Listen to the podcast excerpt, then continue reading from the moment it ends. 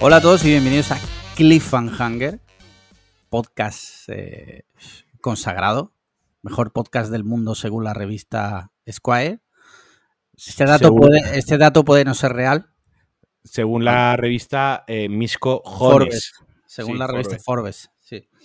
Eh, según la revista Emprendedores. Una semanita más aquí estamos, Marquino y yo. ¿Quién soy yo? Pues yo soy Alex Liam. ¿Qué tal? ¿Cómo te encuentras, Marquino? Pues quien ¿Cómo quiera saberlo tiene que escuchar la previa Ay, desde te he 3 visto. euros. Sí. Que además, además, ahora, además de la previa, ¿qué más están recibiendo en Pues estos mira. momentos exclusivamente nuestros mecenas? Hay novedades, hay novedades tanto para los mecenas como para los no mecenas. Y es que eh, desde Novedades esta claro, novedades para los mecenas, no tan buenas para los Claro. no mecenas. pero novedades son, también te digo. Novedades al fin y al cabo, sí, sí. Hemos decidido, hemos tomado esta decisión por motivos que solo nos incumben a nosotros, de que a partir de ahora el episodio va a salir como siempre los miércoles, quitando algún día que ha salido un día antes, un día después, ¿vale? Eso pues, pero normalmente sale los miércoles. Va a salir los miércoles solo para mecenas y 24 horas después para el público general, ¿vale? Con lo cual, eh, pues nada, ese dato simplemente Esa data. esa data, eh, bueno, espero, yo entiendo que nuestros fans van a entender la, la decisión que hemos tomado y si no, pues chicos, pues no sé, es una decisión, Tan, tan fan no eres. claro, Si, si no eres Patreon y además no entiendes la decisión, tan Pues fan sé, no serás. claro. no sé. Eh, y ya está, y esa, esa- esa es la novedad, por lo demás todo sigue como siempre. Y tal es así que si te parece, vamos a responder las preguntas de nuestros mecenas. Venga, Una semanita más, dilación. Pues mira, vamos a ver. Tengo por aquí, lo que pasa es que no lo tenía abierto. Vamos a ver qué nos han preguntado. Oye, no sé si lo estarás escuchando, pero hay una persona totalmente enajenada Sí. pegándole a trozos de metal bajo de mi ventana. Lo digo por, Hostia, no. porque, porque pido disculpas anticipadas por si se. Aquí está siendo horrible. O sea, aquí me está costando concentrarme para nuestras conversaciones tampoco que sean excesivamente intelectuales. Sí. Eh, pues me está costando concentrarme porque está ahí, venga, venga, venga, y pegarle al- a la chatarra. será, será un chatarrero, sí. Sí, sí, pero le está dando con, con todas sus fuerzas. Pues mira, Venga, eh, le está dando como un cajón roto. exacto. Eh, como nosotros como- a la madre de Exacto, eso te iba a decir. Como se zurra la sardina, eh, mm, tal. El user X. El user tal. Mm. Mira, Radio Gea, nuestro amigo Radio Gea, que, que es un grupo bastante bueno. eh, dice, buenas tardes, acantilado y percha. Eh, bueno, Esta, esta ya es la tercera Sí, vez sí. que nos la hace. Esta Sí. vez la hemos pillado a la primera. Sí. Dice, me alegra volver a tener capítulos de podcast de calidad después del parón veraniego y tener un capi vuestro tampoco está mal, ¿vale? O sea, empieza como directamente insultando, ¿no? Eh, dice, comentaba Alex Liam el otro día que The Flight Attendant no le estaba entusiasmando en su segunda temporada, a pesar de que la primera sí le gustó. Mi pregunta Pastrami va por ahí. ¿Cuál es la serie que os dio mayor bajona la diferencia entre una primera temporada de muy buena calidad y una segunda que os hizo directamente abandonar la serie. En mi caso fue True Detective, que la vi, o sea, que vi la primera temporada del tirón y la segunda la dejé en el capítulo 3 o así. Un abrazo a Mix. Pregunta bastante interesante, porque Sí. es verdad. A ver, quizás de la primera a la segunda temporada yo no recuerdo así ninguna nítida. Sí que recuerdo series que a lo mejor de una temporada a otra, ahora no sabría encajar cuál, de la cuarta a la quinta o de la tercera a la cuarta, pero sí recuerdo algunas series que no, he notado que, que- que pegaban algo bajón para mí. Voy a nombrar, para empezar, mientras tú pienses alguna tuya, si quieres hacemos un intercambio, vamos a viendo cómo, cómo nos van saliendo. Venga. Voy a nombrar una a la que le tengo muchísimo cariño, una serie que me, que me gusta, es de mis favoritas. No digo que sea mala, solo digo que de una temporada a otra yo noté como cierto bajón, aunque yo seguí viéndola, no la abandoné, pero de Office, ¿no? Cuando se va Michael Scott, cuando el, el personaje desaparece de la serie, porque el actor pues tendría cosas mejor pagadas que, hacer eh, en su carrera. Sigue siendo divertida, siendo, sien- sigue siendo graciosa, pero al final el, el- el alma mater de la serie no Sí, sí, Es- sí, sí. se había ido. Eh, entonces te sigue riendo, se siguen dando muchas situaciones y tal, pero para mí es como que baja un escaloncito, baja un escaloncito el nivel general de la, de la serie. Es Estoy de así acuerdo. Que recuerde. Luego, obviamente, no haberla dejado de ver, pero que sí que la tengo muy, muy claro que hay un, un corte entre primera temporada segunda y tercera, Stranger Things. Stranger Things para mí, la primera temporada sí que es merecidísimo todo el crédito, es merecidísimo todas las alabanzas, ¿no? Y todo el reconocimiento que tiene. Es una gran serie en su primera temporada, tanto por la sorpresa eh, como por la producción, como por, por todo. Sin embargo, la segunda y la tercera temporada creo que todo el mundo coincide, eh, salvo los, la, gente idiota, ¿no? Los fanboys estos que, les das cualquier cosa y se flipan. Hay gente que se traga cualquier cosa literal. Y gente que, que en Twitter se flipa muchísimo el primer capítulo eh, qué cosa más guapa! Y ya continúan con la pantomima y la mentira hasta el final, porque por algún motivo no puedes decir el primer capítulo me ha gustado, pero se está deshinchando, ¿no? O sea, se está desinflando. Eso, al parecer, en algunas cabezas no, no puede ser. Pero bueno, la segunda y la tercera temporada sí que pegan un, una bajona, una bajona importante. Ahora, mientras pienso, dime tú alguna que tengas en, Mira, eh, la que ha dicho la que ha dicho Radio Gea, estoy de acuerdo. O sea, tú te pega un bajón impresionante de la primera a la segunda. Aún así, yo la, he visto las tres temporadas. Pero la, que se me viene a la cabeza siempre, siempre, siempre que sale este tema es Prison Break. O sea, oh, Prison Break, para mi gusto, tiene una primera temporada que es impresionante a nivel de historias de cárceles. O sea, es, es una puta pasada lo que hicieron con la primera temporada y de repente la segunda temporada es como, bro, ¿qué hiciste? Y, no, y luego, y luego es una parodia. Sí, sí, luego ya, yo, yo de hecho vi, vi hasta la que hicieron hace un par de años. Sí, un remake, eh, ¿no? Un reboot. Bueno, eh, eh, no era reboot ni remake, era simplemente una continuación. Lo he visto, o sea, yo lo, he visto también porque, bueno, por, los viejos tiempos. Bueno, ves, ves mierdas más grandes. la vi por, por los viejos tiempos y, y es, digo, tío, ¿por qué? ¿sabes? ¿Por qué? Sí, sí. Yo tengo que decir que True Detective no, o sea, sí que hay un salto eh, cualitativo de la primera a la segunda, ¿no? Un salto hacia...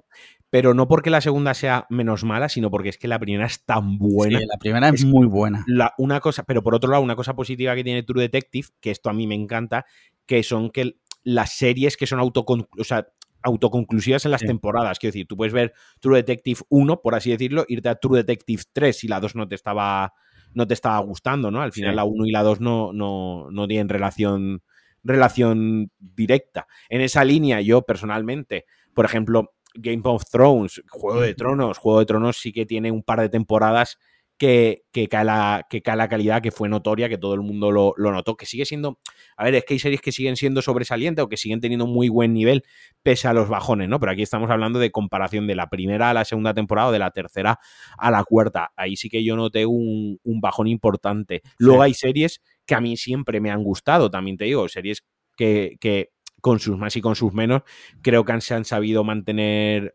fiel, fieles ¿no? a, su, a su esencia. Por ejemplo, Los Soprano o Lost. Obviamente tienen temporadas mejores o peores, pero ninguna tiene un bajón de una temporada a otra que digas, eh, dejo de ver esto, no me interesa la historia, no sé cómo me importa una mierda cómo acabe. Hmm. Luego hay un tema que se da muchas veces en las series. Por ejemplo, Walking Dead. Walking Dead las últimas temporadas es lamentable. Pero es que muchas veces las series que se alargan mucho en el tiempo tienen un problema. Y, por ejemplo, eh, The Walking Dead, la primera temporada, el showrunner era Frank Darabont, que a su vez es, si no recuerdo mal, el director de, de, esta, que es una de las mejores películas de la historia del cine, eh, la de la cárcel. Hostia, ¿cómo se llamaba esta? Ah, sí, en inglés. Eh, la Milla Verde.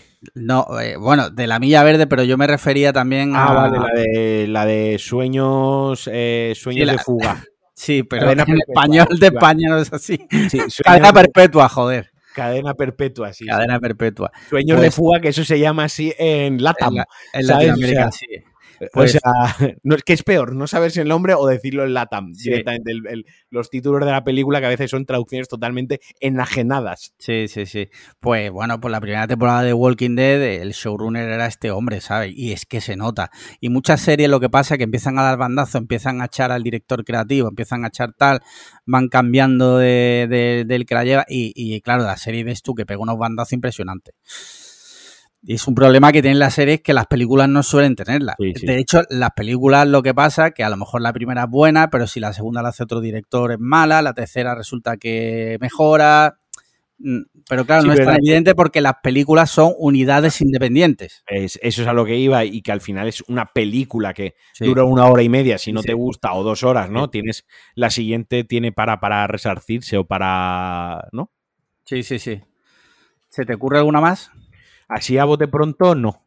No, no tengo ninguna en mente así que, me venga así tan. Seguramente las haya, seguramente si nos, nos, pusiésemos a hablar horas sobre series, nos vendría a la cabeza series de la segunda temporada decir, mira, yo abandono esto, que esto es eh, esto es infamia pura, ¿no? Había eh, una que, era el internado, que supongo que no la habrás visto tú ni de yo no, lo siento, pues no. Yo la vi en su día. Te voy a decir por qué la vi en su día. Mira, yo en su día, estamos hablando de hace muchos años Recuerdo comprarme la revista TP, ¿vale? Esto es una data que los más jóvenes que nos escuchen no tienen ni puta idea de lo que es la revista TP, ¿vale?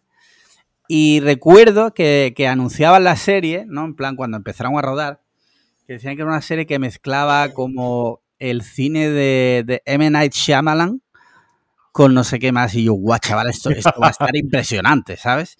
Eh, spoiler, la primera temporada del internado no estaba mal, dentro que, la verdad, eh, si la ves ahora es una basura, pero en su momento en España creo que no estaba mal, luego empezó a desvariar a lo bestia y ya dejé de verla. Sí. Sí, sí. El pana. El pana que no ve Cobra Kai, pero está hypeado con el internado. que, eh, eh, es para darte de comer aparte, de verdad. Hay que darte de comer aparte. Vamos a, vamos a pasar a la siguiente pregunta.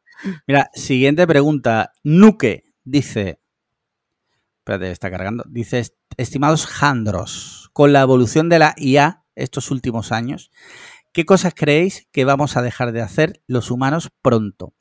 ¿Cuándo va a poder una IA hacer el podcast usando vuestras voces? ¿Cómo podemos saber que eso no está pasando ya? Bueno, en nuestro caso ya te digo que no. Y esto, eh, me ha hecho gracia esta pregunta porque precisamente ayer estuve hablando con un compañero que se dedica al tema de IA. Y estábamos hablando, yo le dije que era un poco reacio y tal, y él, lo, defiende, lo defiende a muerte, pues es su trabajo. Y, es verdad lo que decía, ¿no? Que, el tema de la IA em, ha empezado a moverse en 2017, o sea, eso están pañales. Que de aquí a 10 años, de aquí a 10 años vamos a ver cosas que van a ser auténticas locuras. O sea, mm, ¿qué vamos a dejar de hacer los humanos? Pues mira, yo ya te digo que la atención al cliente en no muchos años va a desaparecer el factor humano porque tú puedes entrenar una IA y no me refiero al servicio de atención al cliente de cuando llamas a Movistar y empieza a marearte una máquina. Hablo de cosas que están bien entrenadas y que van a saber solucionar todos los problemas. ¿Sabes lo que te quiero decir? Sí, sí, sí, sí. Eso lo veo clarísimo. Mira, te pongo un ejemplo rápido. En, eh, en mi curro, en el usamos Teams para comunicarnos y tal, pues dentro del Teams ya va integrada como una especie de IA a la que se le pueden preguntar cosas rollo eh, a qué departamento tengo que solicitar esto, ¿no? O cómo imputo las horas de tal, no sé qué, o cómo se utiliza este nuevo sistema que estamos metiendo. De hecho, en los propios documentos de la, de la empresa, cuando nos, nos, mandan una circular diciendo, mira, a partir del 15 de octubre vamos a empezar a usar esta plataforma en lugar de esta. Si tenéis alguna duda, primero utilizar esto, ¿no? Y primero nos remiten al asistente virtual, que eso al final es una, una IA. Y si el asistente virtual no te, no te da la solución o no te orienta hacia la solución, pues ya obviamente eh, vas a la persona indicada. Pero eso ya se ve en las empresas a nivel interno, pero está. Y lo de los podcasts, evidentemente un podcast mm, como tal, no, pero que tú le metas un guion eh, y una máquina sea capaz de interpretarlo, y hablo de interpretarlo bien, que, parezca que hay una persona hablando, pues eso también pasará. Sí, sí. ojalá eh, preguntas generadas por una IA. ojalá hacía falta, pero con una IA. Ahí queda eso. No, ojalá una IA que mate a los de hacía falta. También, también. Eso mejor todavía, sí, cierto. Mira, siguiente pregunta, vuelve un clásico. Dave Diot, Dave Diot que vuelve de su retiro. Eh, esperemos que haya vuelto con la cabeza un poco más sosegada. Spoiler, no. Eh, dice, buenas de nuevo, Truanders. Me llena de dicha estar una temporada más entre vosotros. Que viva la reina Isa y Marquino Cabronazo cuenta lo del kayak, que un buen cliff, cliff, coño, cliffhangero nunca olvida. Pregunta patrocinada por decisiones jodidas TM. Vale, ahí viene ya. No, se ve que las vacaciones no, no le han mejorado. Dice, por cierto, problemillas, la mafia ha amenazado con matar a toda vuestra familia y sabéis que lo hará. Eh, saldaréis vuestra deuda con ella si entráis por cualquiera de estas dos puertas. En una habrá un plato exqui- exquisito de boquerones en vinagre. En la otra hay un mastín leonés adiestrado específicamente para dar afecto a personas. La puerta A hará que solo podáis comer boquerones en vinagre para desayunar, comer y cenar por siempre. Se os administrarán por vena el resto de nutrientes pa- para que os mantengáis sanos. Los boquerones estarán cada vez un poco más pasados en vinagre. Joder. Dice, la puerta B hará que el mastín leonés os encule una vez al mes para el resto de vuestra vida. Cuando éste muera, vendrá otro mastín leonés a dar el relevo. Cada predecesor será más grande que, la- que el anterior. ¿Qué hacéis sabiendo que la familia es lo más importante en este mundo? Abrizos New Season para todos. Resumiendo, resumiendo Sí. por si te has perdido o por si el público, No, no. sabe, los oyentes se han perdido. Eh, matan a tu familia si no eliges la puerta A o la puerta B. La puerta A es un plato de boquerones en vinagre para el resto de tu puta vida. O sea, Cada vez más, cada vez más cada vez ácidos. más vi- avinagrados. Y en la puerta B hay un mastín gigantesco que tendrá una polla del tamaño del brazo de un bebé que te enculará una vez al mes. Tienes que elegir una u otra, si no tu familia muere. Vale, Vale, ¿cuál elijo, elijo lápidas. Voy a mirar lápidas y nichos. Vale, lo o sea, que que elijo. tu familia muera, ¿no? Probablemente. No, no. Eh, si tengo que elegir una de las dos, basándome en las reglas del juego de Date Odd, Sí. recordemos, estas cosas, igual que las peleas de Echenique, se, se responden con la información que tenemos. Claro. No suponiendo que, o sea, es la- el- las reglas del juego son las que son, ¿no? Sí. Eh, yo elijo el plato de boquerones en vinagre. Vale. Porque los, los boquerones en vinagre pueden ser cada vez más ácidos. Sí. pero él no ha dicho y no lo ha dicho que me tengo que comer el plato entero. Es decir, que yo puedo pe- empezar comiéndome los 6 o los 10 boquerones que hay y conforme sean más ácidos, cada vez yo ir comiendo menos boquerón. Al fin y al cabo, también como él dice, nos van a introducir Sí. por vía intravenosa el resto de nutrientes. Así que, eh, puestos a elegir, mm, si tengo que elegir uno los dos, me quedo con los boquerones. Porque Vale. al perro no le puedo decir que me dé menos fuerte por el culo, ni menos rato. El perro es un perro y va a hacer lo que les haga de la, del instinto. Sí, sí, sí. Vale. Yo elijo el perro. O sea, elijo al perro. Ah. O sea, Sorpresa. eh, no por nada. Pero comer el resto de mi vida solo boquerones en vinagre, aunque coman menos cada vez. O sea, aún así es una puta pesadilla. Y lo otro es un día al mes. Iba a decir. Como la regla de las mujeres. Es una putada. No. Es una putada. Tú, tú a ellas- borra, hermano. A ellas les duele.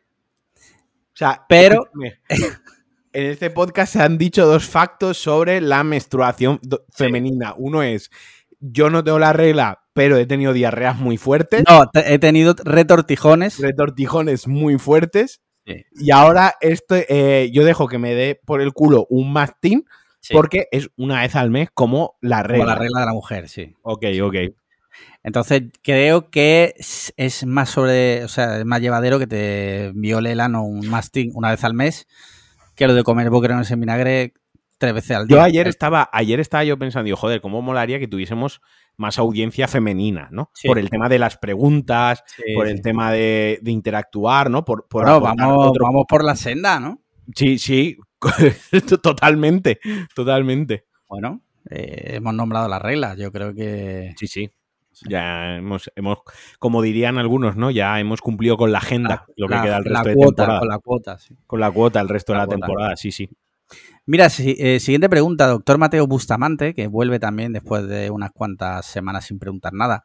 Dice, pregunta Piñonero, si borrasen todas las consolas de la historia y solamente pudierais, buena pregunta, y solamente pudieseis quedaros con una para el resto de vuestra vida, preferiríais, preferiríais 10 cent- Este tío es gilipollas, tío. Este hombre es padre, ¿vale? Este hombre es padre. Dice, ¿preferiríais 10 entradas gratis para el cine o pegarle un puñetazo a Echenique? Tío, no entiendo la introducción, pero bueno. Eh, ¿Qué prefieres? ¿10 entradas gratis para el cine o un puñetazo a Eche- a Echenique? Puñetazo a Echenique. ¿Sí? Hombre, mil veces más divertido. Al, Hombre. Cine, he ido, al cine he ido muchas veces. Puñetazo de Echenique no le he pegado todavía a ninguno. Y también te digo, eh, peor Echenique no se va a quedar. Te quiero decir, Claro. por muy mal que le des el puñetazo, ya va en silla rueda. Además, a lo mejor si le pego un buen puñetazo es posible que luego me inviten más veces al cine mucha más gente. Sí, también es verdad. Yo me quedo con la entrada del cine. Joder, tío. Soy antiviolencia. Ya. Y última pregunta, Alberto González dice, Alex, No hay 10 eh, películas buenas para ir al cine a ver este año. No hay tantas, ya no estrenan tantas buenas pelis. ¿tú crees? Bueno, ahora estrenan, bueno, si quieres ahora lo hablamos, pero ahora van a estrenar una de miedo, estrenan una española. Bueno, la, De la que yo quiero, la que yo quiero ver es que, que es la de Pearl. La estaba buscando antes cuando la estrenaban en España. ¿Cuál encont- Pearl, sí.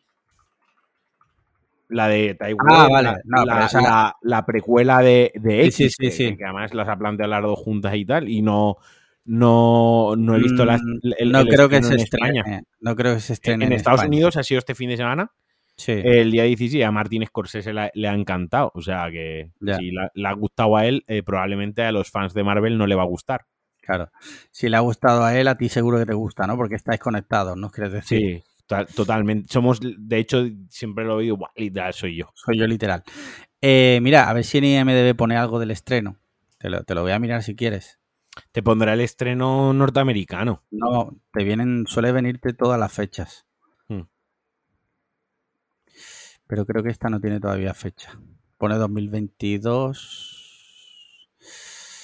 Mira, pone Release Dates. Eh, y solo viene la de Irlanda 2022, Italia 3 de septiembre en el Festival de Venecia, Canadá el 12 de septiembre en el Festival de Toronto. Y USA y Canadá estreno en cines 16 de septiembre. El resto del mundo todavía no tiene fecha.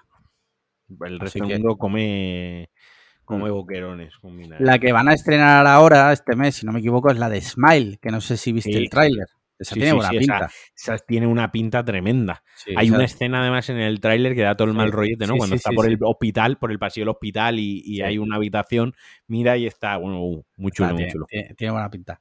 Mira, y la última pregunta dice, pregunta Piniwini para el podcast.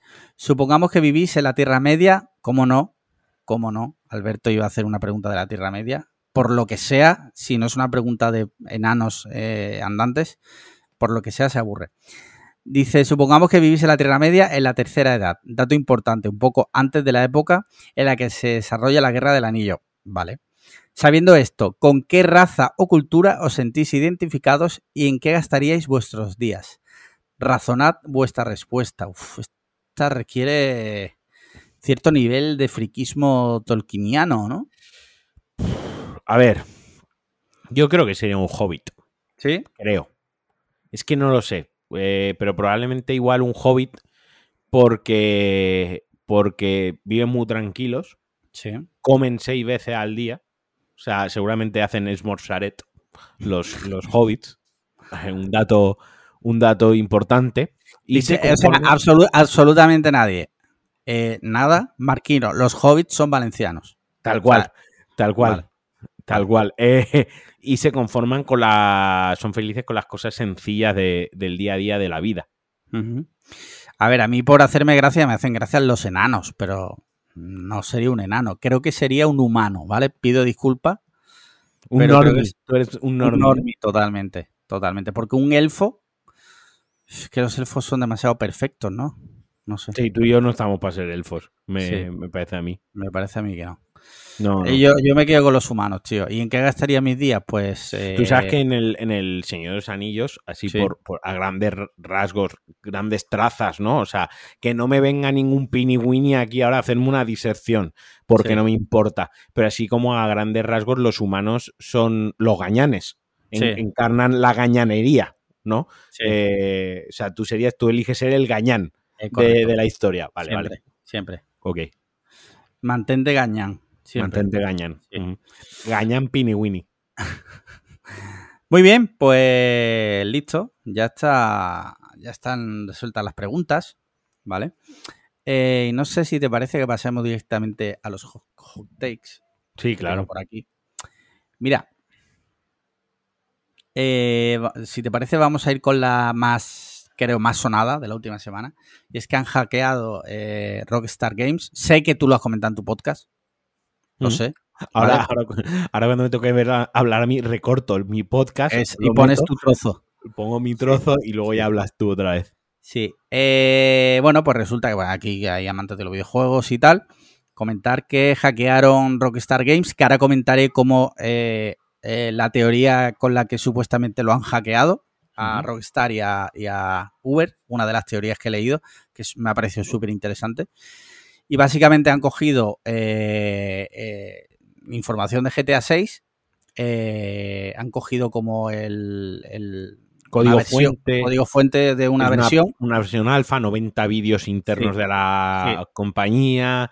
También han cogido el código fuente de GTA V. Bueno, en fin, una, una barbaridad. Es un destrozo. O sea, es un daño considerable y fuerte. Fuerte. Que sí, fuerte porque... pero a nivel, a nivel son videojuegos, pero recordemos que en esa empresa trabaja gente, gana dinero gente, paga su hipoteca gente. Quiero decir, eso al fin y al cabo es una empresa, que no es si robamos eh, espionaje industrial a Mercedes-Benz, ¿no? A Daimler, eh, por el nuevo coche, parece que es más serio que si es una empresa de videojuegos. Pues mira, eh, la empresa de videojuegos esta mueve bastante dinero y hay muchísimas familias y muchísima gente que, come de ello. GTA V, no sé si es el más o, por lo menos uno de los más vendidos de la historia. Sea, a ver, GTA V sigue siendo a día de hoy un juego que todos los años todos los meses. Está en el top 3 de ventas de absolutamente todas las plataformas en todos los putísimos países. Yo la he comprado en PS3, PS4 y PS5. Bueno, PS5 lo he descargado el tuyo, pero en PS3 y PS4 lo he comprado. O sea, es una, una barbaridad el volumen de negocio que, que, mueve, o sea, es una ida de olla. Quiero decir que, es, muy importante, es más algo más que, ah, han robado, eh, eso quién le importa, un videojueguito de, de frikis, ¿no? Sí, bueno, ya, pero sí, sí. Pero el caso es que es, gordo, porque yo he visto bastantes vídeos y la filtración es bastante gorda, porque se ve bastante bien el juego. Que no es que se hayan visto vídeos de, de un personaje moviéndose en un entorno de tal, no, no, se ve el puto juego. se ve el juego. Mira, por hacer, por, por, dar un contexto, ¿vale? En Red Dead Redemption 2 sí. trabajaron 4.135 desarrolladores. Y un peruano. ¿Qué? Y un peruano. Y un peruano. Y 3.186 personas en puestos, eh, en puestos ya sean más directos o indirectos, que no es como puramente desarrollo, pero que también son de, necesarios para, para, la producción de un juego. O sea, alrededor de 7.300 personas de manera directa e indirecta y algunas que estaban durante todo el desarrollo del juego y otras que simplemente, pues a lo mejor en fases tempranas, en fases tardías, por ejemplo, los testers que entran al final, la gente de localización y traducción que entra, digamos, como en el tercer cuarto de, de la producción del juego y en el último cuarto también hacen Vaya, son 7.000 personas. Sí, sí, muy bestia. O sea, quiero decir que, esto afecta a mucha gente y puede tener unas implicaciones importantes a nivel luego pues de inversores, etc, etc. Eh, eh, muy serio porque se han descubierto muchos detalles del juego, que si es verdad que Rockstar estaba manteniendo un secretismo y un hermetismo brutal, como suele hacer, hasta que empieza a soltar información, lo suelta bastante a cuenta gota su forma de trabajar, por decirlo de alguna forma. Y, es verdad que ahí están los vídeos, los podéis buscar si queréis. Y, se, ve, se ve mucho del juego, o sea, se ve bastante del juego, ¿sabes? No es que sean cuatro tonterías, se ve el juego. Una cosa que me ha eh, llamado la atención es que lo que se ve del juego, que es una pre-alfa, se ve mejor que muchísimos juegos acabados. Sí, bueno, eso aparte, claro. Eso es lo que yo decía, que, he leído que por lo visto hay gente quejándose de los gráficos. Y digo yo. Retrasada. Eh, digo yo, tío, o sea, a mí, si, si ahora mismo sacan el GTA 6 con los gráficos del GTA 5 que tiene ahora en PS5, es que lo compro. pero, pero directo, es que me da igual, es que lo compro. Lo compraría hasta con los gráficos de PS4. Porque es un juego que vale, que se le exige que gráficamente sea muy bueno, pero creo que se le exige también otras muchas cosas y creo que es un juego que está muy bien balanceado eh, en todos sus, en todos sus, digamos, extractos, ¿no? De gráficos, de jugabilidad, de mapa, de tamaño de mapa y tal. La verdad que, joder, mm, por un lado está bien porque hemos visto detalles, pero por otro lado sí es verdad que da penilla. A ver, el tema está en que varias, varias puntualizaciones, ¿no? Y varias anotaciones al respecto. Lo primero, que, dentro de lo que es el mundo de los videojuegos, los videojugadores y la afición y la pasión que sentimos la gente que, somos fanática de los videojuegos, un lanzamiento de Rockstar es un hecho histórico, ¿no? O sea, siempre marca un, un, punto de inflexión dentro de la industria, siempre es algo que se recuerda. Vaya, yo recuerdo perfectamente lo que hice la tarde que se lanzó GTA V. O sea, mm. yo recuerdo nítidamente GTA V, la tarde donde estaba, cuando fui a comprarlo, lo recuerdo todo, ¿no? y, y Rockstar es una compañía que incluso el tráiler de lanzamiento siempre mola mucho porque siempre suelen poner una fecha primero, suelen sacar una imagen, a lo mejor ponen 3 de noviembre del 22, ¿no? Una imagen mm. fondo negro, las letras del, juego, la tipografía que utilizan para el juego y una fecha. Ya sabes que ese día toca tráiler. Llega el tráiler y siempre suele ser, pues, cuando se lanza, en el momento que se lanza, suele ser el vídeo más visto de Internet, ¿no? Siempre como que se supera, todo, bate todos los récords. Entonces, parte está en la sorpresa, ¿no? De ver que te va, te va a mostrar Rockstar y, y es parte de la magia, ¿vale? Es parte de lo que es la afición a los, a los videojuegos. Eso por un lado. Por otro lado, el fulano este, el hacker, eh, decía que quería negociar con Rockstar. Eh, mientras tanto, Rockstar, pues ya ha involucrado, o se ha involucrado, no sé cómo. Sí, ha hecho. El FBI ya se ha metido por el medio. Quiero decir, mm, negociar aquí no negocian con terroristas. Esta gente, ¿sabes? Ya directamente pues se ha metido el, el, FBI y que Rockstar, al final, no nos olvidemos que reduciéndolo a su, a su mínima expresión, al final es una compañía tecnológica, una compañía de, de, IT. Quiero decir que desarrolladores, programadores y hackers también tendrán. Obviamente, este se les ha metido por la puerta atrás, igual que les hizo a Uber, y obviamente siempre hay una persona más lista, pero esto es un poco... Ahora si quieres te cuento cómo se supone que lo han hecho, porque me parece impresionante. Pero que quiero decir que esta gente, pues ellos también tendrán sus Mm, herramientas, ¿no? Para contrarrestar esto, blindar la seguridad y, llegado hasta cierto punto, saber eh, cuál es la carita del chaval, ¿no? Averiguar su carita. Entonces, quiero decir que tiene eh, más allá, pero cuenta tú cómo, cómo ha sido la, historia. Eh, lo que yo he visto al respecto es que, por lo visto, este señor o estos señores, no sé si es una persona o un grupo. Carmen Mola. Carmen Mola, sí, tres hombres blancos, cis, heterosexuales eh, que le gusta el brandy, un buen puro. Eh, publican una. pelo. publican una. La cara de Sandra ha sido impresionante, tenía que haberla visto.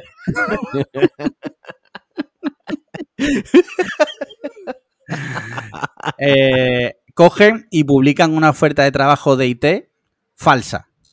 ¿Vale? Muy jugosa, sabiendo que eh, alguien de Rockstar iba a, a, picar. y a echar la solicitud, ¿vale? Y esta gente lo que hace, pues se pone en contacto con esta persona de Rockstar y inician un proceso de selección como si fuera real con una empresa de IT, eh, que sabes que son varias pruebas eh, y tal, no sé qué. Esto durante semanas, ¿vale? Y al final le dicen que sí, que ha pasado y que le van a mandar un correo con la oferta por escrito económica, lo que le ofrecen, bla, bla, bla. y le mandan... La, carta de compromiso, sí. Sí, le mandan un correo con un PDF y ese PDF llevaba un troyano. Hmm. El tío se lo descarga en su ordenador, lo abre y, y, ahí fue cuando esta gente pudo entrar. Por eso yo me descargo los PDFs importantes en el MacBook de Sandra. Claro.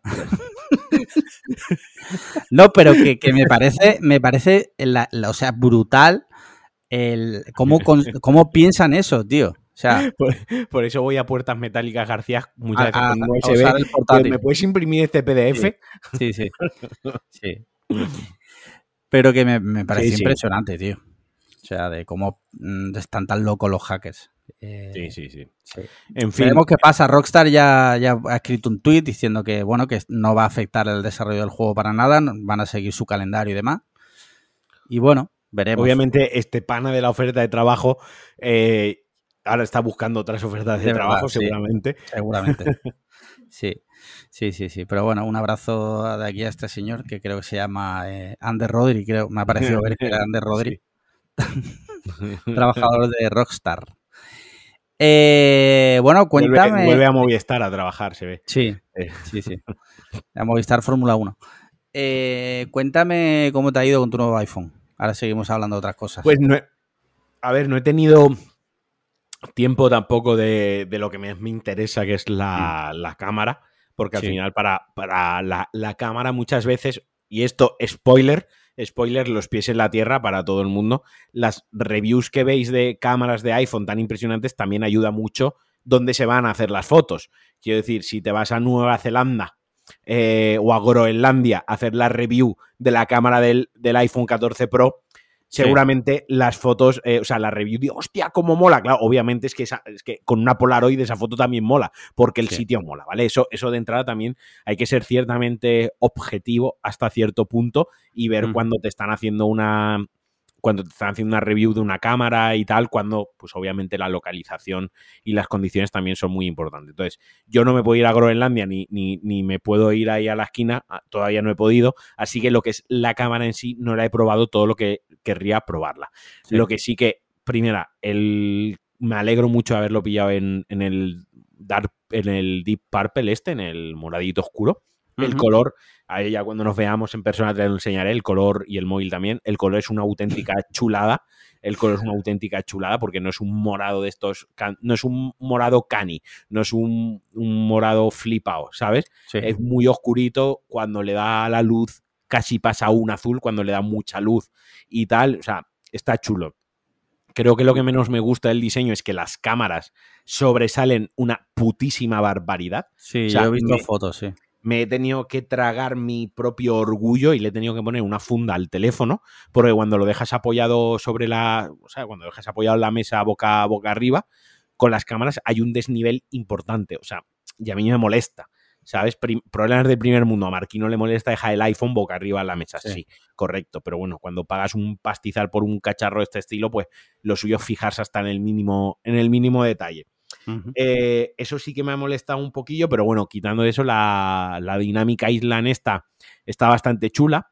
Mm, todavía por las aplicaciones que yo utilizo y el uso que yo le doy al dispositivo, no, no, le he podido sacar todo el partido o no se le saca todo el partido. Veremos cuando esto, pues obviamente, pues terceros vayan desarrollando aplicaciones, vayan actualizándola no lo sé, me invento algo, pues yo qué sé, pues que Telegram meta Telegram en iOS 16 en iPhone 14 mm, Pro con la isla dinámica esta, pues tenga una mierdecita que ahí arriba te salgan notificaciones o te se reproduzca el no sé menos, ¿no? Sí. Pero bueno, la idea en sí está bastante, bastante guapa. La pantalla es una chulada, lo bien que se ve, la fluidez, los colores y lo que más me raya, que esto ya lo he hablado con gente por privado, es el la screen lock esta que tiene que siempre está encendida. La pantalla siempre está encendida, está a un hercio, con el brillo al mínimo a un hercio, de manera que yo ahora estoy mirando el móvil, yo ahora mismo lo estoy mirando y, se lee perfectamente martes 20, de septiembre 19.50 y tengo ahí la temperatura, la hora que se pone el sol, la actividad y la alarma de mañana, ¿no? Se ve perfectamente, pero ya te digo, es una rayada, no sé explicarlo muy bien, pues eso, está aluminio, pero me paso todo el puto día dándole al botón de apagar. Para que se apague, sí. Para que se apague y lo que hago es encenderlo. O sea, todavía me, está costando un poco eh, acostumbrarme, acostumbrarme a, ello. A mí eso, sin, sin haberlo usado, obviamente, entiendo que es una mejora de las baterías, que hay mucha ingeniería detrás, pero personalmente no sé en qué mejora la experiencia de usuario, la verdad. No lo a sé. Ver, Mejora, yo te lo puedo decir, eh, porque yo, por ejemplo, pues estoy trabajando, eh, que eso sí que lo he notado, estoy trabajando, miro, porque además, tal y como está hecho, pues aunque mires así como a 45 grados, ¿no? o, mires de una manera periférica, lo sigues leyendo bien. Pues yo que sé, que, que, mires y veas pues las notificaciones, porque cuando te llegan notificaciones también te aparecen. Te aparecen eh, también, pero como a baja luz, ¿no? A baja luz, pero sabes que tienes notificación. Tú sabes que en el, en el Apple Watch, cuando te entra una notificación, o en ese momento levantas la muñeca y, la, y la lees como entra la notificación, o si se pierde, simplemente sale un puntito, sale un puntito arriba, tienes que deslizar con el dedo y ver la notificación, ¿no? Vale, esto ya es rizar el rizo y obviamente volvemos a lo mismo. Estos son productos que al final son features que lo que hacen es facilitarte la vida, entre comillas, o que sea más cómodo. Nadie se va a morir por no tenerlo, pero claro, claro, claro, lo explico. Entonces, al final es la comodidad que tienes el teléfono ahí y con un golpe rápido de vista, pues ves la hora, ves las cuatro, los cuatro widgets, lo mismo. De momento lo de los widgets en, la, en esta pantalla está un poco verde, pero conforme vaya avanzando eso, vaya metiendo actualizaciones, puede dar muchísimo juego. Y va a joder las notificaciones, pues si ves una notificación de Telegram, una de Twitter y una de, de Gmail, de mail, ¿no? Pues ya sabes que tienes ahí varias cosillas. Ya si quieres lo miras y si no quieres, pues lo sigues dejando, dejando ahí. Quiero decir, al final es algo que da pues un extra. Un extra, no es un game change. Para mí no es un se, game change. Se puede, quitar o te lo comes sí, sí, con sí, papa? Que, sí, Ah, sí vale, que se vale. puede quitar, sí que se puede quitar, sí que se puede quitar. Vale, vale, vale. Al final no es, como digo, no es un game change, pero sí que es algo que le da, pues bueno, una cosilla Sí, nueva, un, cambio y, y mientras lo puedas, lo puedas quitar. Y en general contento con el cacharrín a falta de eso, de que quiero salir a hacer fotos bien. Eh, probé la otra noche, hice algunas fotos súper, o sea, casi oscuras en la calle y salían súper bien, súper bien para lo que es una foto Sí, sí, en la calle en un teléfono que ya es en el bolsillo. ¿no? Que, que al final es lo que se busca. Que alguien dirá, no, pero es que por 1.300 euros te compras una cámara que no sé, vale, sí, pero la cámara no llama por teléfono ni puede mandar mensajes. Claro, la gracia de esto es que todo lo llevas en el bolsillo, lo sacas a hacer la foto. Está o- claro. De hecho, una de las cosas que siempre dicen es que la mejor cámara no, no es la que tal, sino es la que siempre llevas contigo encima. Claro. Y en ese sentido, yo estoy de acuerdo, porque yo antes, yo siempre he tenido cámaras de fotos, no profesionales, pero bueno, cámaras en condiciones. Y antes, pues de viaje te llevabas la cámara y te ponían a hacer fotos con la cámara. Desde, a no recuerdo a partir de qué iPhone, no sé si fue del 6 o por ahí, yo ya empecé a no llevarme la cámara. Sí, sí, La no, verdad, no. no, no, lo echaba de menos. Y Yo me- te- recuerdo- Te, quitas un bulto. Yo recuerdo mi primer viaje que yo hice sin cámara Sí. y ya, sin gana fue el viaje a Nueva York. Que Ujú. yo me llevé el 6 Plus, ¿era 6 Plus? ¿Era? ¿O 6S? Estaba el, 6S, estaba el 6 6S. y el 6 Plus. El- no, era el 6S, el 7. El 7 es cuando llegó el 7 Plus. Era No, el hay, 6S. hay- hay iPhone 6 Plus, ¿eh? Existe. Pero también está el 6S. Era Sí, cuando todavía 6S era un año, sí, un año 6 y el siguiente año sacaban el Sí, 6S. En sí, lugar de ahora sacarte los dos añitos ahí, los dos, los dos juntos. Sí. Eh, yo me acuerdo que me llevé el S y yo ya hice fotos con ese móvil. Y ya cuando me fui a Japón llevaba un 7 Max. No eh, Plus. Un 7 Plus, eso, el 7 Plus con las dos cámaras, ya ese ya...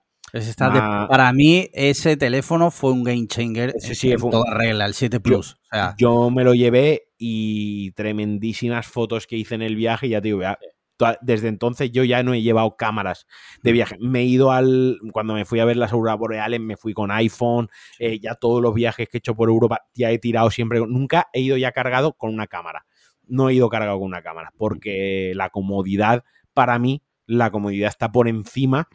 O sea, la, la- yo no soy tan buen fotógrafo, aunque hago fotos buenas y me considero que tengo ciertamente buen ojo y cierto gusto para hacer fotos, pero no creo que sea yo tan tan bueno como la, la mejora marginal en la calidad de mis fotos en llevarme una reflex o una mirrorless o una analógica que no, llevarla del iPhone. Quiero no decir, porque te, te- te lo voy a explicar. Eh, la cámara de fotos requiere una interacción por parte tuya a la hora de, de sacar la foto que en un teléfono no y, y en los iPhone menos porque ya el algoritmo, a no ser que dispares en RAW, el algoritmo que Apple programa el teléfono ya te está procesando la foto con lo que ellos entienden que es el mejor procesado, ¿vale?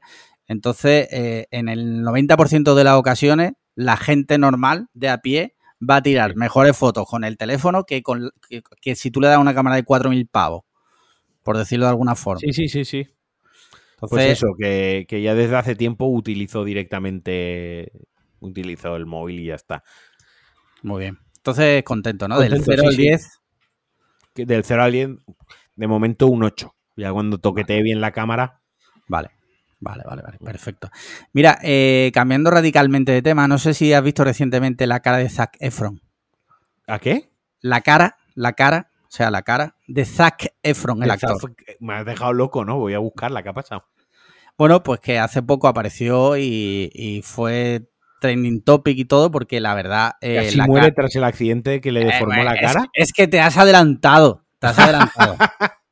porque quería hablar de que cuando salió públicamente con esa cara que tiene ahora, La estoy pues- viendo ahora. recibió muchas críticas Y incluso yo en Petit Comité aquí en casa le dije a mi mujer, joder, este hombre se ha reventado la cara porque, joder, era un tío que era guapo, joder, era un tío bastante guapo. Y es que resulta, que ya lo ha dicho en una entrevista, que tuvo un accidente, se partió la mandíbula y le, han Oh. tenido, le han tenido que operar y tal. Y bueno, yo supongo que ya le hab- se habrá hecho algunos retoques y tal, pero bueno, que fue a raíz de caerse, se cayó solo en casa yendo descalzo y se partió la mandíbula, aparte de hacerse daño en otros sitios, ¿no? Pero que, joder, eh, la criatura se ve que lo ha pasado mal, ¿sabes? Porque eh, curarte de una mandíbula rota, según dicen, es jodido. Sí, sí, sí. Es jodido. ¿no? Desde aquí un abrazo muy fuerte a Zac Efron porque la verdad que, joder. ¿Y ahora cómo tiene la puta cara? ¿Ya se la ha no, rebajado no. la hinchazón o es esa que, su cara ya para la esa, vida? esa ya es su cara. ¿sabes? Joder. Ese, ese es Zac Efron ahora. Por lo que Ya. sea, Zac Efron. Supongo, supongo que si a Zac Efron, partiéndose la mandíbula y con los mejores cirujanos de Hollywood, se le ha quedado así la puta cara, Sí. si me parto yo la mandíbula, ya directamente Hostia, soy el hombre elefante. O sea, la cara vendada y no la vuelvo a enseñar en mi puta vida. También te digo, también te digo. En su caso, que ya era tan guapo, Sí. hay muchas posibilidades de, de perder, de quedarte feo. Cuando eres Ah, no, feo, no, las posibilidades de mejora son altísimas. ¿Sabes lo que te quiero decir? Sí, sí, sí. No digo que tú seas feo, simplemente Sí, sí. digo No, no, en el caso de. Zac Efron, cuando tú ya de por sí eres guapo, pues si te toqueteas la cara, pues al final pues Sí, sí. tienes riesgo de quedarte feo. Que, que le ha pasado también a muchas actrices de Hollywood. Eh, no sé si recuerda a Renée Zellweger Sí, sí, o. Meg Ryan. Se han hecho retoques estéticos bastante extremos y sin juzgar en ningún Nicole caso. Kidman. Nicole Kidman también, sin juzgar nada, pero sí es verdad que la cara les ha cambiado un montón. Sí, Ya sí, cada sí. uno que decida si le gustan los retoques. Hombre, o ya no. si, es, si es un tema de un, de un accidente. Claro, en este caso yo creo de- que. tú vives de tu puta cara, quiero decir, que, Sí. que ojo, que mm, Zac Efron es un actorazo. O sea, Sí, hace una- buenas pelis, sí. no, no, es un actorazo. Pero obviamente hay actorazos que pueden ser actorazos siendo más feos, objetivamente más feos, y obviamente hay otros que han llegado ahí porque son muy guapos, como, Pero como tú- es su caso. Sí, tú fíjate que yo creo, por ejemplo. No homo. No, No homo, no homo. Yo le comería la polla a Zac Efron, no homo. Eh, tú fíjate que yo muchas veces pienso que si eres un actor muy bueno y eres feo, creo que tienes más posibilidades de triunfar porque marcas la diferencia. No, y porque no sé, no tienes lo que le pasó a Brad Pitt en su época, en su momento, o a Leonardo DiCaprio, ¿no? Sí, que sí. ser guapo era un hándicap, era como Claro. No lo tomaban en serio. Y a. Zac Efron la ha pasado, porque si tú ves la de Ted Bundy, la de. No la he visto, pero sí. No la has visto. O sea, hace un, hace un papelón de la hostia. La película está bien, pero él además lo hace muy bien. Pero obviamente siempre está el filtro de es Zac Efron, ¿no? Es el, el guapo de High School Musical. Y tiene como ese pequeño Sí. filtrito y eso al final es un, un prejuicio que tiene el espectador, ¿no? Sí. O, o, por ejemplo, al de, joder, se me acaba de ir, a Robert Pattinson, tío. Sí. Robert Pattinson, nadie va a discutirme ahora que no es un actorazo.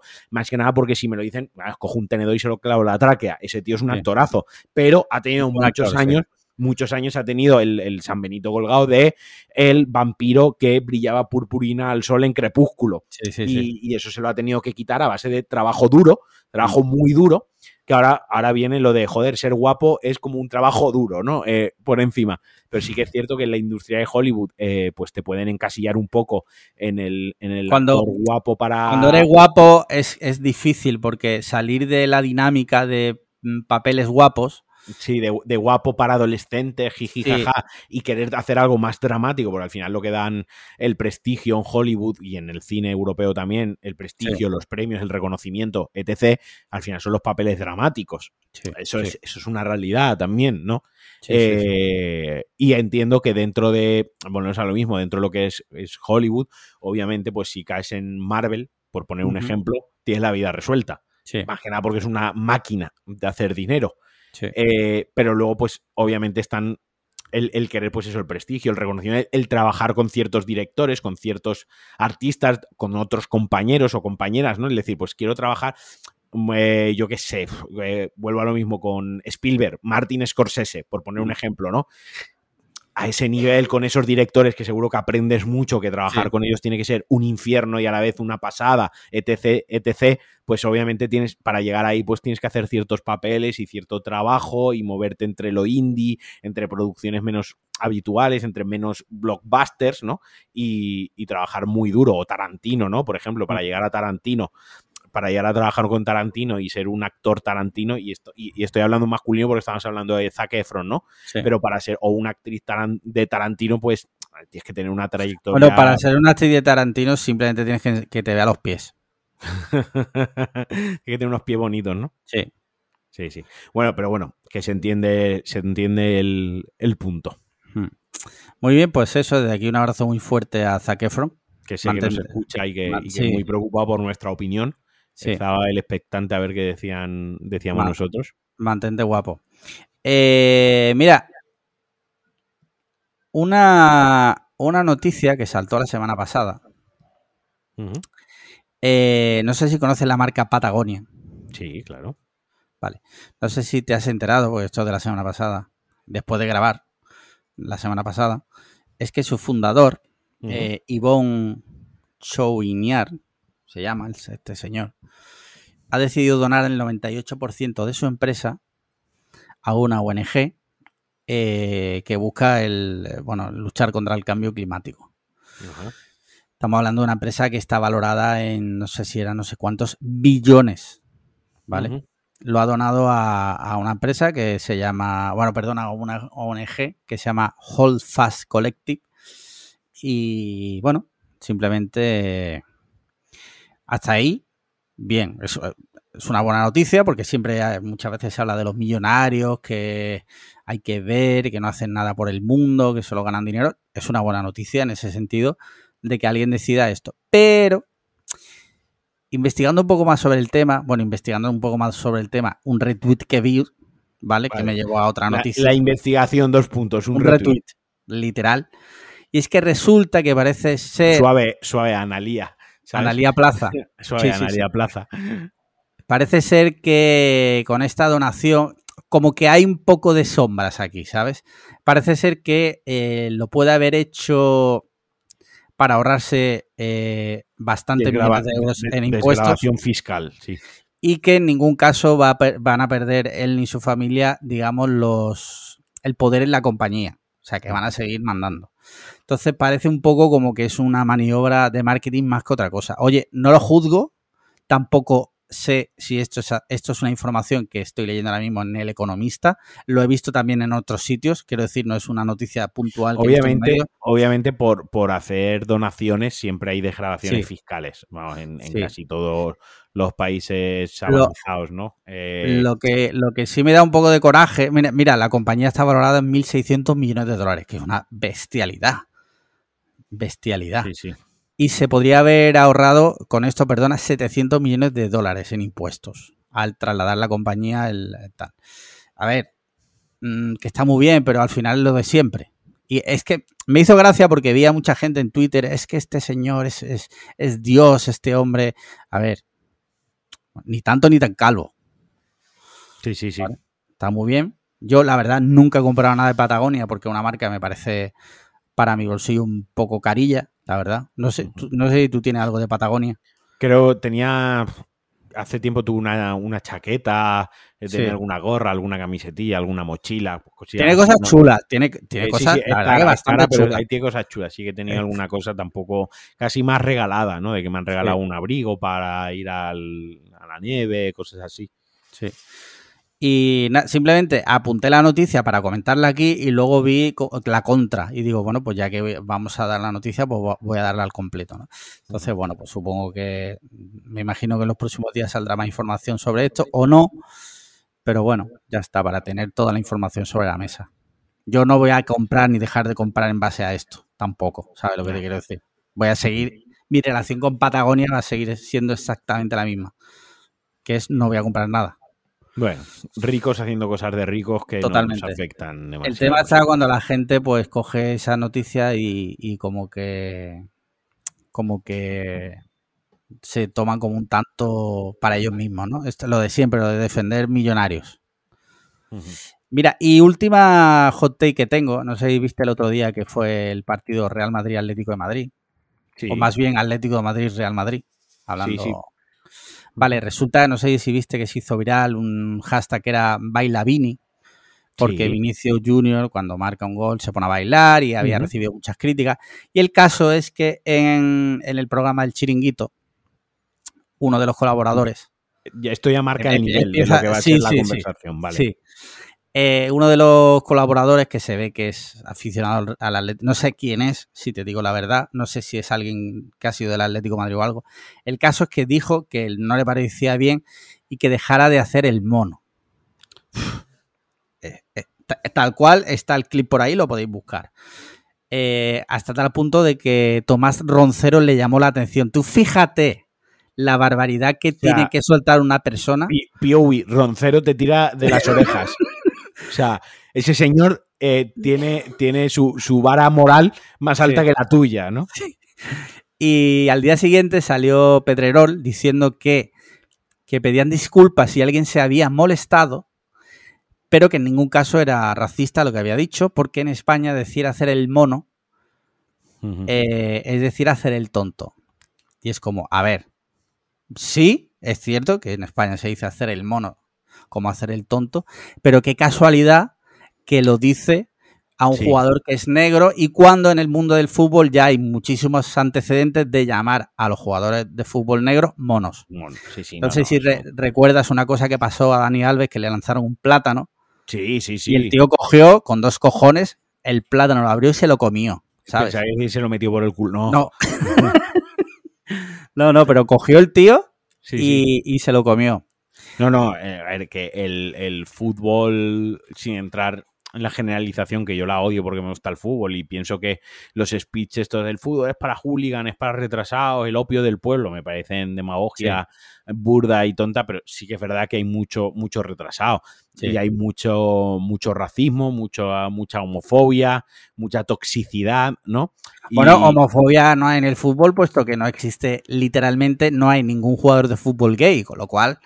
eh, no haya, que no haya ningún jugador de fútbol que se haya atrevido a reconocer que es homosexual, eh, puede ser un leve indicativo, ¿no? De, de cuál es el ambientillo. es en como, como en Irán, que tampoco hay gays. Por lo que sea, por lo que sea, no hay. no hay gays. Pues obviamente es un descalificativo, pero es que claro, ya te he dicho yo cuando me ha dicho el chiringuito, yo Sí, ya, es que ¿qué voy a decir? Es que cualquier cosa que diga es redundante. A partir de en el chiringuito pasó, todo lo que digamos después es Sí, sí, sí, sí. redundante. Sí. Pero es que lo vi y la verdad me puso un poco de mala hostia, tío, porque eh, creo que es un mal movimiento, que la broma es- está mal, ¿vale? Seamos sinceros. Hay que, Aquí muchas veces, persona, hay, que, hay que despedirla, porque nosotros muchas veces hemos dicho que los límites del humor, que tal, que las bromas, que, es que eso no es veces, que humor. tal. Es que eso no Estoy- es humor. eh, totalmente, ese es el tema. es que es lo que hemos hablado en- eh, centenares de veces.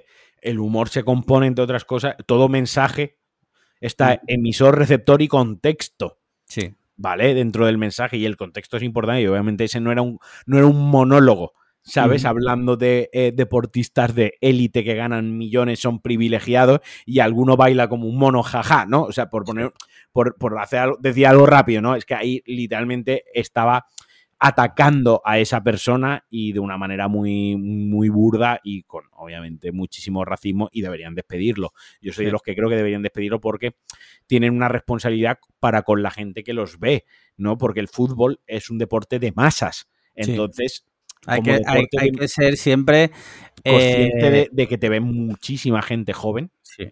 te ve mucha gente adulta, pero esa, la gente adulta Ya no la vas a cambiar, sí. Ya la damos por pedida. Gas mostaza para la gente adulta, pero para la gente joven todavía hay esperanza, ¿no? Entonces Sí. hay, que, hay que ser consciente de esas cosas y más cuando dentro de todo el espectáculo y todo el circo que es el chiringuito no deja de ser periodismo deportivo. Por mucho, hay- lo siento, habrá gente que le joda escuchar que lo del chiringuito es periodismo deportivo. Lo es, es periodismo deportivo infame. Es Mm. coger el periodismo y de, de- de migrarlo a la expresión del entretenimiento más pueril. Pero es periodismo, ¿vale? Es periodismo. Y el periodismo es un poder.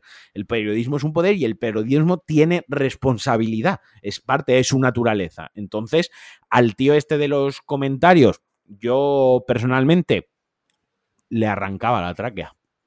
Ya Esta- no iba a decir más veces esas cosas. He buscado literal eh, para ver quién era este hombre, he buscado el chiringuito en, en Google a ver si me salía. Y me ha salido otra noticia también de hace dos días que te la voy a leer ya porque es que me ha hecho gracia. Dice, prisión provisional para Matías Pogba, colaborador del chiringuito por chantaje a su hermano. El famoso futbo- futbolista Paul eh, Pogba había sido extorsionado por su hermano Matías, colaborador, Matías, no Matías S. punto, sino Matías Pogba, colaborador del chiringuito de jugones de Josep Pedrerol, pidiéndole 13 millones de euros. Nivelazo en el plató de, del chiringuito, la verdad. Sí, sí, no, no, o sea, en fin. Sí. En fin, estas cosas, yo qué quieres que te diga. Eh, cuando pasa algo así, en mi opinión, tienen que ser bastante tajantes, ¿sabes? No sé si recuerdas, que es otro episodio lamentable de la historia de la televisión española. eh, en un gran hermano VIP, creo que fue, entraron los chunguitos Ah, sí. y estaban dentro y metieron a, a un... Dime, dime. Un momento, es que cualquier informa... Los chunguitos, quiero Sí, decir, sí, ya, ya. ¿vale? Sí, sí, sí. El caso es que estaban los chunguitos dentro y metieron a un chico negro que había estado en un programa que habían cuatro de, de parejas que, que iban a una isla en pelotas y se conocían desnudos, ¿vale? Este chico, que no recuerdo su nombre, era negro, obviamente, y entró en el programa desnudo, ¿vale? Entró mm, con la polla al aire, hablando mal y pronto. Y cuando conectaron con. Lo pusieron ahí al hombre en la pantalla y conectaron con los chunguitos, que lo vieron por una pantalla a este hombre y dijeron literalmente: Míralo si parece un mono. Sí, sí. O sea, Pero los chunguitos fueron los mismos que contaron entre gracias Sí, sí, que habían sí. abandonado a un perro. Un perro, sí, sí. Pero en aquel entonces tampoco echaron a la calle a los chunguitos. Es que tendrían que haber cogido en ese instante y decir, vosotros dos señores, a la calle, esto no se puede permitir. Totalmente, sí, sí, es sí. decir, de una persona parece un mono. Cuando, joder, seamos sinceros, coño, es que eh, hay mucho background de decirle monos a las personas negras. Que sí, que sí, que es lo que, que es cierto. Eh, pues ya está, no tengo más eh, hot takes esta semana. No sé si te parece que hablemos de videojuegos. Yo tengo poco que decir porque, insisto, y hemos hablado de lo gordo de esta Sí. semana, que ha Sí, sido GTA, lo de GTA, y no he jugado. Como con esto de que estaba en Valencia. Bueno, ayer estuve probando con The Cuba, con Sí. Javi, estuvimos jugando al, al Modern Warfare 2 Remake, a la beta cerrada Sí. que hay. Eh, que es el remake del Modern Warfare 2, uno de los juegos Sí. al que yo y casi todo el mundo que nos escuchará y le gusten los videojuegos más horas ha jugado al Sí, online yo lo jugué, yo lo jugué bastante. su vida. Sí. Estuve ayer jugando pues una horita y pico, o sea, mm, necesito que salga el juego y necesito comprármelo. Yo, eso va a ser mi FIFA. Quiero decir, eso va a volver a ser mi pozo de hora. Yo solo tengo un problema con ese juego, Sí. que es que saca lo peor de mí. O sea, ayer Sandra Vale. me estaba escuchando decir cosas y, y hablar eh, en un tono... Crímenes, unas crímenes de guerra prácticamente. ¿eh? cosas que yo creo que ella nunca me había escuchado decir. O sea, expresiones hacia gente que no conozco, que están jugando Sí. online. O sea, Marquino en su versión más tóxica, más tóxica. O sea, soy incapaz de reproducir. Te miró con auténtico terror en plan, ¿quién es este señor que está en mi Sí, salón? sí, o sea, literalmente me dijo, te voy a quitar los jueguecitos. Literalmente me dijo eso, te voy a quitar los jueguecitos. Pero es que es una cosa que me puede con mi, puede con mi, ¿no? Con todo Sí, mi, sí. mi ser. Sí, sí, sí. Mira, yo te, te iba a decir mientras hablábamos, ¿vale? Voy a, voy a ser sincero. Esta mañana me ha bajado pirata el Return to Monkey Island Sí. en el ordenador del trabajo. O sea, cada, cada dato que doy es peor que el anterior. sí, sí. Y cuando lo he ido a instalar, me ha saltado el antivirus. Total, que lo he borrado y digo, mira, vamos a hacer las cosas bien. El juego vale 22 euros, lo he comprado, Sí. pero todavía no he podido jugarlo. No he tenido tiempo hoy, imposible, ¿vale? El juego salió ayer, ayer tampoco pude, porque ayer estuve también liado en cosas que mm, solo sabréis si escucháis la previa. Y estoy deseando jugarlo, tío. Eh, no sé, tú has compartido hoy en el grupo privado de, de Pulsa Star, la, o, o hoy o ayer, la las notas de que le han Sí, dado no, los lo- videojuegos en, en Twitter.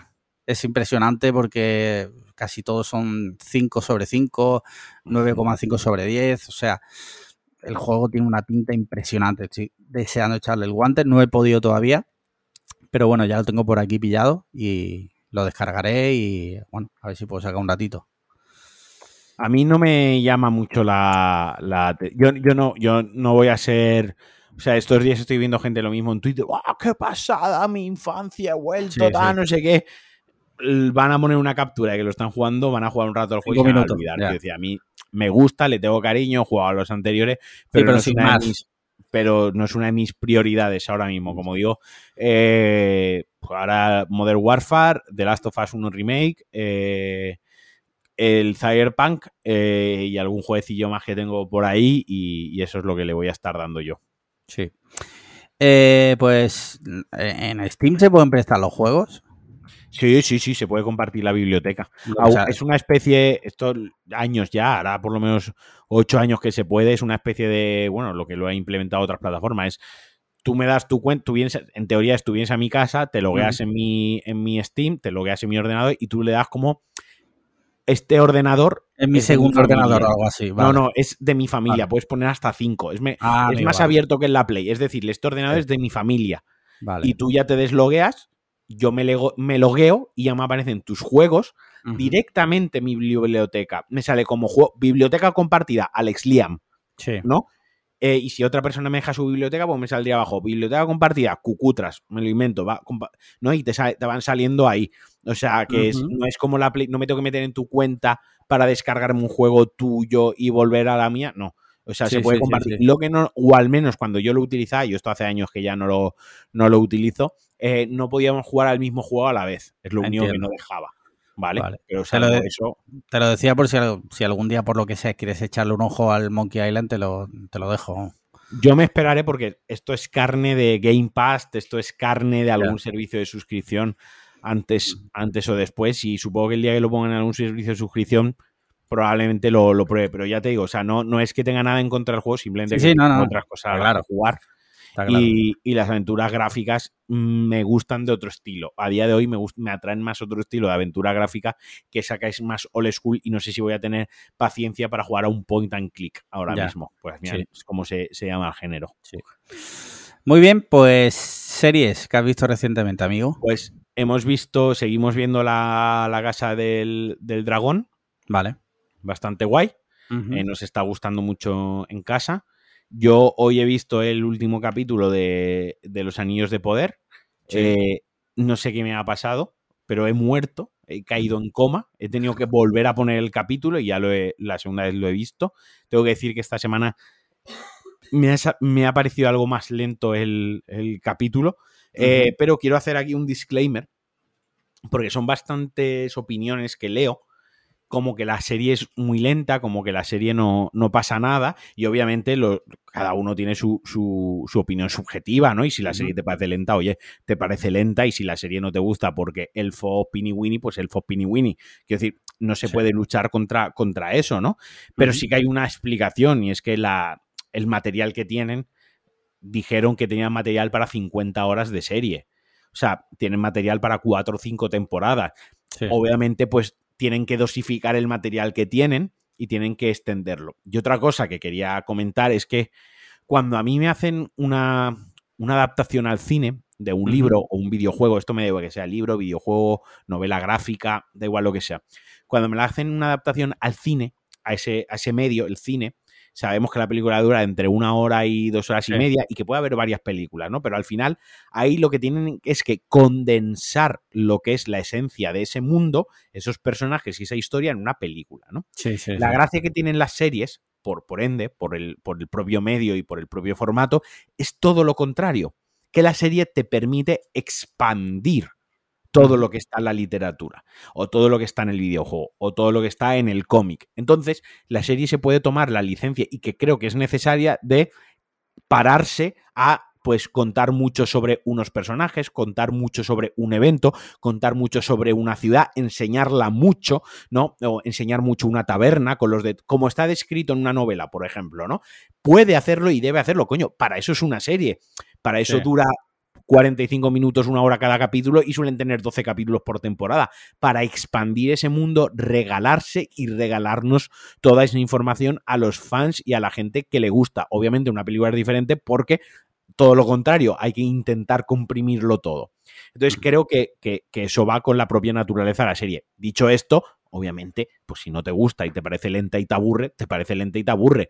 No, no, eso no se puede discutir, ¿no? Eso es un gusto subjetivo. Y luego ya para acabar, estoy haciendo rewatch por cuarta vez, creo, o tercera cuarta vez, de, de House.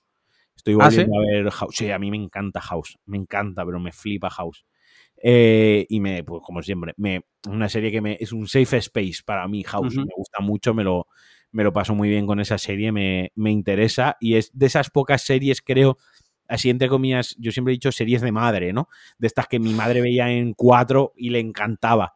Eh, que huyen y están lejos de toda esa ciencia ficción, de todas estas series que vemos ahora intensitas con misterio de devanarse los sesos y tal. Aquí es más, más sencillo, ¿no? Eh, temporadas de 20 capítulos, o sea, una Sí. locura cada temporada. 20 hay 194 capítulos de la serie, creo. O sea, es una puta, tío.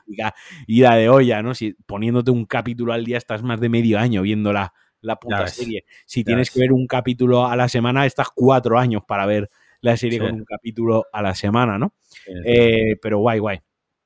Y eso es lo que. Y de cine no me preguntes porque sí que No, ya. te espérate, espérate. Vamos por partes. Vamos Ah, por vale, digo, partes. por si tú quieres enganchar lo tuyo, eh, Sí. cine no he visto. ¿No has visto nada? Creo, no me suena. ¿No- ¿Hemos visto alguna película, Sandra? No, no hemos visto ninguna, ninguna peli. Sí, la torre. Ah, la de la torre, hostia. Era tan mala que ya la he Sí. borrado. Vale, vale. Te lo, te lo dije, te lo Ahora volveremos, vale. Eh, mira, yo series, estamos, seguimos viendo Pachinko, que te comenté de Apple TV Plus, Sí. que está bien, pero es una novela, ¿vale? Está bien porque te habla un poco del, conflicto coreano y japonés, de cuando los coreanos emigraban a Japón en los años 30 y los trataban literalmente como animales, pero sí la historia es una novela, para lo bueno y para lo malo. Está Vale. bien, está bien, porque además al ser de Apple TV Plus hay pasta. Hay pasta y se nota, tiene una factura impresionante, pero es verdad que tampoco te voy a decir, mírala porque vas a flipar, no, es una novela. Y luego, yo por mi cuenta estuve viendo una, una miniserie en Netflix, muy reciente, True Crime, que se recomendó en el grupo, la verdad, porque últimamente no, no estoy muy pendiente de, de estas cosas, que se, llama, se llama Los pecados de nuestra madre. Vale, tiene tres capítulos. ver nosotros. Sí. Tiene tres capítulos. Mm, Me gustó bastante. Me gustó. Hacía tiempo que, que un True Crime no me lo chupaba del tirón los tres capítulos y este aproveché el fin de semana que no hemos podido coger la caravana y, y aprovechando los ratos de la siesta de paloma. y tendrás que agradecérselo a la rata. Sí, que se sí. ha cagado en, en la Sí. caravana. Aún le tendrás que dar las gracias y todo. Sí, Sí. Pues eh, te lo recomiendo, ¿eh? está bastante guapa. lo queríamos ver, lo queríamos ver. Y de serie ya está. De- y de películas te digo, porque hemos visto. Uf, Marquino out. Vale. Ha habido un momento out, no sé si te has dado cuenta. Sí, no, pero se ha grabado bien. Yo creo que Vale. todo correcto.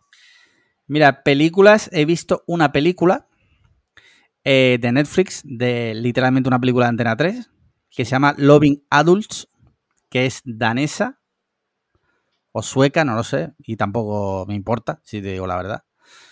Eh, a ver, es que es una película Antena 3, yo es que vivo para esto, tío. Es que, es que me encantan estas putas películas, tío. No la recomiendo, obviamente no la recomiendo, pero yo la he disfrutado. Vale, vale. Así que ya cada uno que saque sus conclusiones. Y tuviste la de Fall, ¿no? La de las tías Sí. que se suben a la torre. Ya. La de la tía, o sea, es la de migrancia más absoluta. O sea, tú la has visto. Sí, sí, la he visto, la he visto. Vale, esa película es del director de 47 metros, la de la que se, que se van a hacer submarinismo Sí. y se quedan a 47 metros bajo el agua con unos tiburones alrededor.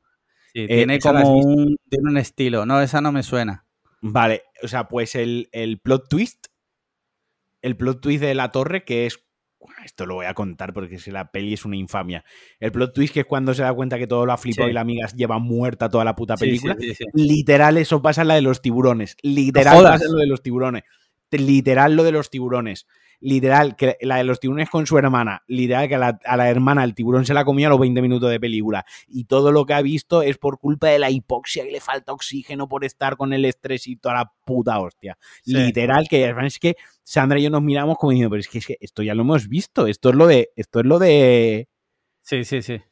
Lo que, lo que no tiene sentido de esta. Es que salga Jeffrey Dean Morgan. O sea, como este señor, que, que, vale, eh, no es eh, Al Pacino, ¿vale? No es eh, Robert Leonardo. DiCaprio, ¿vale? Pero bueno, tiene un nombre, tío. ¿Cómo es posible que este señor le, le mande en el guion y diga, quiero estar ahí? O sea, el papel del padre, quiero hacerlo. Hace cinco minutos de película, no hace más. Sí, sí, literal. No sé si es que ha sido productor o algo o qué, pero Me- es que me- no tiene de- puto sentido. De hecho, hay una cosa que me gusta mucho de su, de su interpretación más, bueno, de su papel, más bien de su personaje, que es eh, una cosa muy americana, ¿no? En las películas. O sea, la, la muchacha se queda atrapada en lo que dicen en la película el cuarto monumento más grande del mundo, mentira. Sí. Ya lo miramos nosotros, lo consultamos, era mentira. ¿La torre existe? Che, la torre no sé si existe, Sandra, ¿existía la torre? No la buscamos por el nombre, pusimos cuarto. cuarto No, no, la encontramos. No la he encontrado. Pero bueno, la- la- a lo que iba es, está ahí arriba, se queda atrapada, se mata a la amiga. eh, bueno, mil historias. La bajan de la torre y tal cual la baja, todo lleno de policía de ambulancia, el padre le dice, bueno, vámonos a casa. Sí, sí. Vámonos a casa de qué? Usted tendrá que contestar unas preguntas. Usted va a tener que pasar mínimo toda la noche en comisaría Dando dando explicaciones. ciertas sí. explicaciones o, o, en su defecto, ir al puto hospital a ver si usted no está deshidratada, si usted no tiene un shock postraumático, Sí, si no sí. tiene una infección, si no tiene alguna herida interna, algún derrame interno. Pero como que vámonos a casa, ¿no? Y así arropándola. Eso es muy americano, ¿no? Pero, pero me petó la cabeza ya con la frase esa, fue como, madre Sí, mía, esto. sí. Que por cierto, eh, no sé si sabes que van a estrenar en breve una serie de entrevistas con el vampiro, que sé que te gustan los vampiros. Sí, sí, sí, sí. Eh, ¿La tienes en el radar? Sí, sí, sabía, no sé que, no sabía que era próximamente, sé que, sé que 2 de iba a pasar. octubre. 2 de 2 de octubre. octubre. A mí la película me gusta mucho, tío. Por eso, por eso. Digo, es que me acabo de acordar. Digo, se lo voy a decir por si acaso no la tenía en el, en el radar.